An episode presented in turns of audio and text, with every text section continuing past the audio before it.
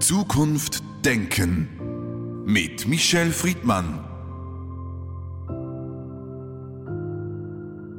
Michel Friedmann, im Jahre 2023 hat sich vieles verändert für jüdische Menschen in Europa und der westlichen Welt, natürlich auch für jüdische Menschen in Israel. Lassen Sie uns mal eine Standortbestimmung machen, 75 Jahre nach Gründung des Staates Israel, über 80 Jahre nach dem Ende des Zweiten Weltkrieges. Wo sind wir angekommen? Wie geht's weiter? Naja, auf Jiddisch hätte ich geantwortet, oi wei. Aber auf Jiddisch gesagt würde jemand, der in Jiddisch antwortet, fast immer sagen, jeden Tag Oi bei. Aber dieses Oi bei hat in diesem Jahr 2023 ganz konkrete Situationen. Die allerproblematischste Situation fängt an, und das ist eine Gesamtsituation, mit der tiefen Spaltung im Staate Israel und ihrer Bevölkerung. Noch nie seit der Existenz Israels, und es gab viele, viele Krisen, und es gab auch wirklich viele Momente, wo sich die Bevölkerung, ähm, ich erinnere nur an äh, Begin und, äh, und äh, andere, in großen Krisen bewegt hat, gab es eine solche ähm, strukturelle Spaltung des Landes. Ich würde sogar sagen in drei Teile. Das eine ist das religiöse Lager, das andere ist das rechte bis rechtsextremistische Lager, das sich dadurch sogar zeigt, dass der Innenminister, der wegen Rechtsterrorismus in Israel rechtskräftig verurteilt wurde, mit einer Pistole auf dem Tempelberg steht.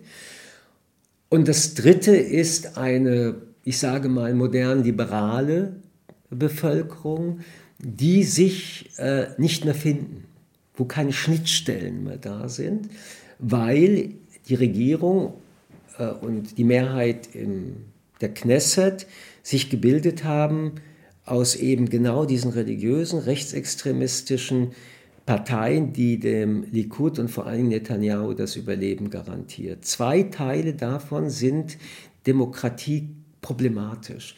Religiöse Parteien, die sich auch in ihrer Partei als eigentlich Repräsentanten des Religiösen verstehen, können den Begriff des äh, Kompromisses nicht eingehen. Denn Religion ist immer ausgerichtet auf eine Autoritätsperson Gott. Und ein Kompromiss über Gott ist nicht machbar. Und wenn das aber politisch übersetzt wird, dann heißt es, wir haben eigentlich eine Demokratie äh, Partei. Die zweite sind Rechtsextremisten, bei denen gilt etwas Ähnliches, weil sie immer Recht haben. Das kann man noch in der Demokratie ertragen, aber sie haben immer recht, indem sie auf Kosten anderer Gruppen diffamierend Vorurteile populistisch so hochziehen, dass der Preis für das Recht haben, eigentlich für Demokraten nicht behandelbar ist. Das ist das eine. Das andere, was wir mit Israel in diesem Jahr äh, in Israel erlebt haben, ist die größte zivilisatorische Erschütterung. Nicht, weil zum ersten Mal eine Terrorgruppe äh, Opfer gefordert hat. In Israel gab und gibt es leider fast immer Terroranschläge. In letzter Zeit waren es keine großen Bombenanschläge, aber dafür waren es Messerattacken, wo Menschen starben.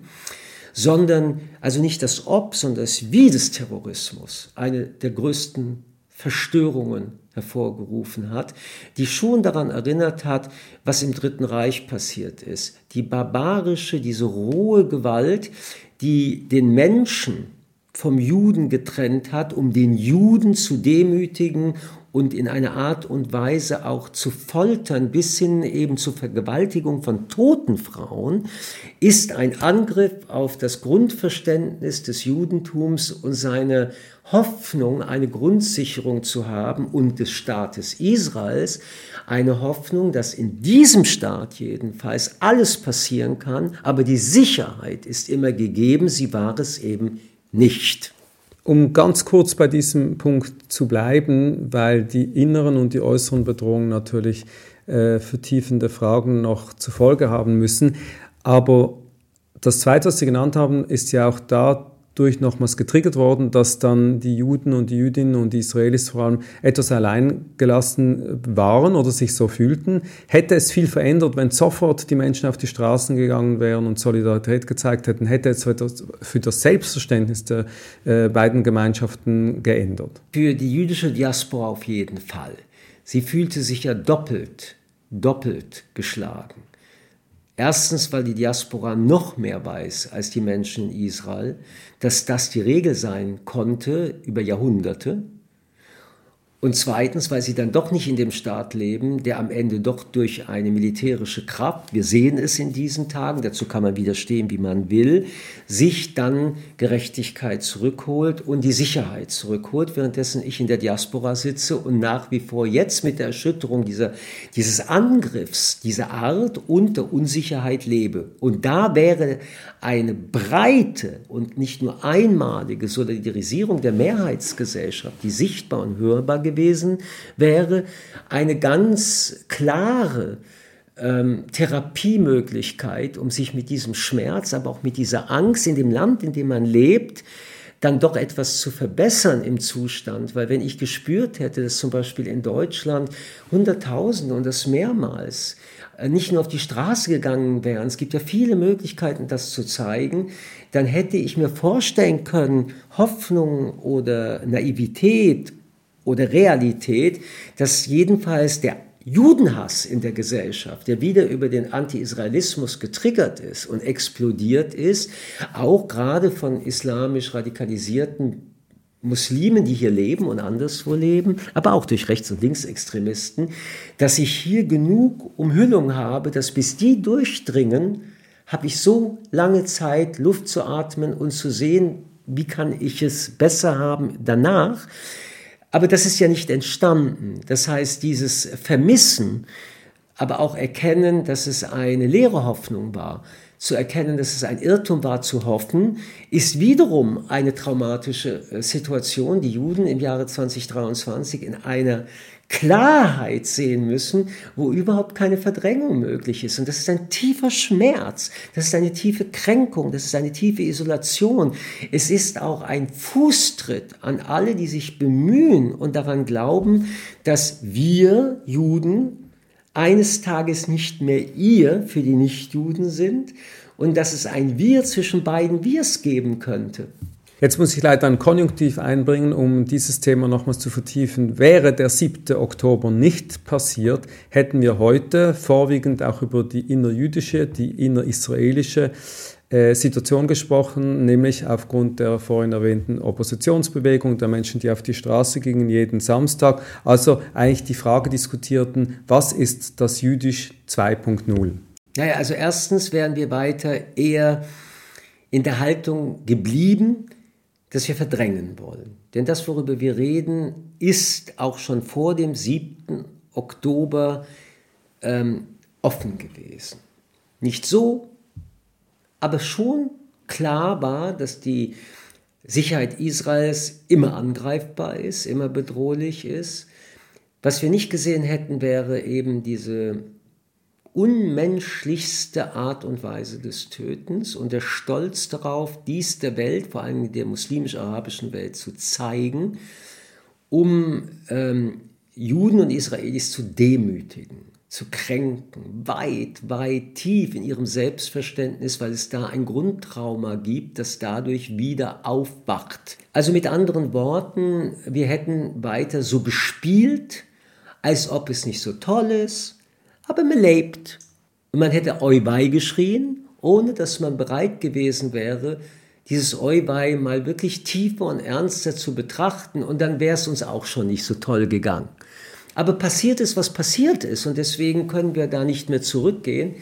Und wenn es überhaupt etwas gibt, was dieses, was passiert ist, ähm, hervorruft und was wir wirklich nicht wieder in die Verdrängungszonen zurückdrängen dürfen, ist, wir müssen uns ganz bestimmten Realitäten wieder stellen, mit diesen Realitäten nicht leben, sondern verhandeln, wie wir damit leben wollen. Und das ist Aufgabe auch der Führungskräfte in den äh, Gemeinden, in denen äh, Menschen gewählt wurden, um diese Verantwortung auch zu tragen. Davon sehe ich viel zu wenig. Nirgends in der Welt, weder der Weltkongress, noch der Europäische Kongress, noch die Zentralrate der Nationen sind in der Lage, eine Debatte zu öffnen. Und darum geht es, wie wollen wir im 21. Jahrhundert unter diesen Umständen als Juden leben, sowohl global als auch regional. Und wo schaffen wir ähm, Allianzen, die uns, und das ist das allererste und wichtigste, Sicherheit geben, dass wir unsere jüdische Identität leben können. Und was können wir wiederum leisten in den Gesellschaften, um die Gesellschaften zu stabilisieren? Denn nur stabilisierte Gesellschaften machen es möglich, dass wir als Juden eine Zukunft haben. Allianzen ist ein interessantes Stichwort, weil diese Verbände, die Sie gerade genannt haben, die fokussieren ja eigentlich eher Sicherheit durch den Staat, Sicherheit durch die Autoritäten, Sicherheit durch die Behörden. Aber Sie meinen ja vor allem die Gesellschaft. Also es ist absurd, sich darauf zu verlassen, dass ein Bundeskanzler, weil er sagt, wir stehen an der Seite der Juden und Jüdinnen und werden alles tun, dass nur aus dieser Position, selbst wenn er alles tut, alles getan wäre. Denn der Judenhass, wie auch die Islamophobie, wie alle Vorurteile, bleiben ja dann trotzdem. Und wir dürfen uns nichts vormachen. Wir haben alle Untersuchungen übrigens seit Jahrzehnten. Der äh, Stand der Hardcore-Judenhasser äh, in der Europäischen Union bei aktiv um die 5 bis 10 Prozent, der passiven nochmal weitere 10 bis 15 Prozent. Also man kann sagen, gut ein Viertel der Bevölkerung, in denen wir leben, ist jedenfalls ansprechbar für Judenhass. Es ist ein gesellschaftspolitisches Thema, es ist ein strukturelles Thema. In der Gesellschaft muss das entweder verpönt sein oder wir werden immer ein Problem haben. Nichtsdestotrotz brauchen wir natürlich auch die Politik, aber nicht mit Sonntagsreden, sondern wir müssten eigentlich in den Schulen, und zwar Jahr für Jahr, ein Fach haben, wenn nicht ein Fach, dann wenigstens 10 bis 15 Unterrichtsstunden, egal wo angelegt, wie kann ich Vorurteile dekonstruieren. Denn es gibt ja Möglichkeiten, es gibt auch pädagogische Möglichkeiten, das gilt für uns Erwachsene doch auch. Wir leben permanent in Vorurteilen, wie überprüfen wir sie? Und das sind Instrumente, die man lernen kann. Das muss die Politik einführen, gerade auch bei jungen Leuten, gerade auch im Unterricht. Daneben müssen natürlich auch noch andere Dinge eine, äh, eine, äh, einen Platz haben. Und natürlich muss die Politik es schaffen, dass die Menschen nicht das Gefühl haben, dass Judenhass oder Rassismus Kavaliersdelikte sind. Viel schlimmer noch, dass sie ein Teil der Meinungsfreiheit bleiben. Nur das eine braucht das andere, das eine oder das andere und das andere ohne das eine wird zu nichts führen. Aber wir haben im Moment eine gefährliche Situation, weil die digitale Welt die Konspiration nochmals verschärft hat und inflationär und sehr rasch verbreitet. Darauf oder dagegen einzuwirken ist sehr schwierig. Es ist deswegen schwierig, weil das weder in nationalen noch Organisationen wie der EU möglich ist. Wir müssen lernen und verstehen, und das ist übrigens nicht nur eine Frage des Judenhasses, sondern äh, das ist der Ort, in dem Hass an sich einen Platz gefunden hat, äh, wo äh, sich die Ausbreitung dramatisch und bis in die tiefsten äh, Unwirklichkeiten der menschlichen Fantasie ausbreitet, dass das nur global lösbar ist. Denn wir können regional, gar auch als Europäer, das Internet nicht unterbrechen. Das tun die Diktaturen. Wir können aber auch nicht äh, die äh, Inhalte so kontrollieren, denn dazu sind sie milliardenhaft, als dass wir sie alle filtern können. Was wir jetzt gelernt haben und was auch passiert ist, dass wir die Anbieter, die Milliarden verdienen und deren äh, Wert an den Börsen immer weiter steigern, dass wir die wenigstens verpflichten, äh, in eine Art Cleaning äh, die allerschlimmsten Dinge herauszuholen und wenn sie es nicht tun, zwar mit hohen Strafen belegen. Es ist ein Anfang. Ich glaube, dass nicht nur in unserer Frage es die Aufgabe spätestens in den 30er Jahren sein wird, die Nachteile der digitalen Welt in eine Ordnung zu bringen. Und das, wie ich es vorhin sagte, es gibt nicht nur Weltordnungen, die damit zu tun haben, wie wir uns verteidigen, oder wie überhaupt Mächte miteinander umgehen, sondern es muss auch gerade in der Kommunikation eine Weltordnung geben, an denen sich nicht alle beteiligen werden müssen, vor allem die Diktaturen. Machen doch eh jetzt schon ihr Spiel und schneiden die gute Seite des Internets, nämlich die Demokratie fördern, die Freiheitsfördernden, die Liebe zum Menschen ab, denn das ist für die die größte Gefahr. Wir können umgekehrt den Hass nicht abschalten, denn wir sind Gott sei Dank nicht wie die, aber wir werden eine Ordnung herstellen, wie wir es übrigens immer bisher geschafft haben, bei den Kommunikationssprüngen, die es gab, eine solche zu finden. Die wird unbefriedigend bleiben, aber sie wird sich deutlich verändern. Bis dahin ist das Netz die Kloake der Kommunikationschancen für die, die mit Gift und Hass. Nun stehen wir vor wichtigen Weichenstellungen. Vielleicht nur ein Beispiel. Über 90 Prozent erstmals in der Geschichte der Juden leben in Demokratien. Das hat es so noch nie gegeben. Auf der anderen Seite haben sich Juden eigentlich freiwillig immer mehr zurückgezogen in den letzten Jahren. Man hat jüdische Schulen, jüdische Zentren gegründet. Und jetzt ist der Rückzug seit dem 7. Oktober ein ganz anderer. Man zieht sich zurück aus Angst.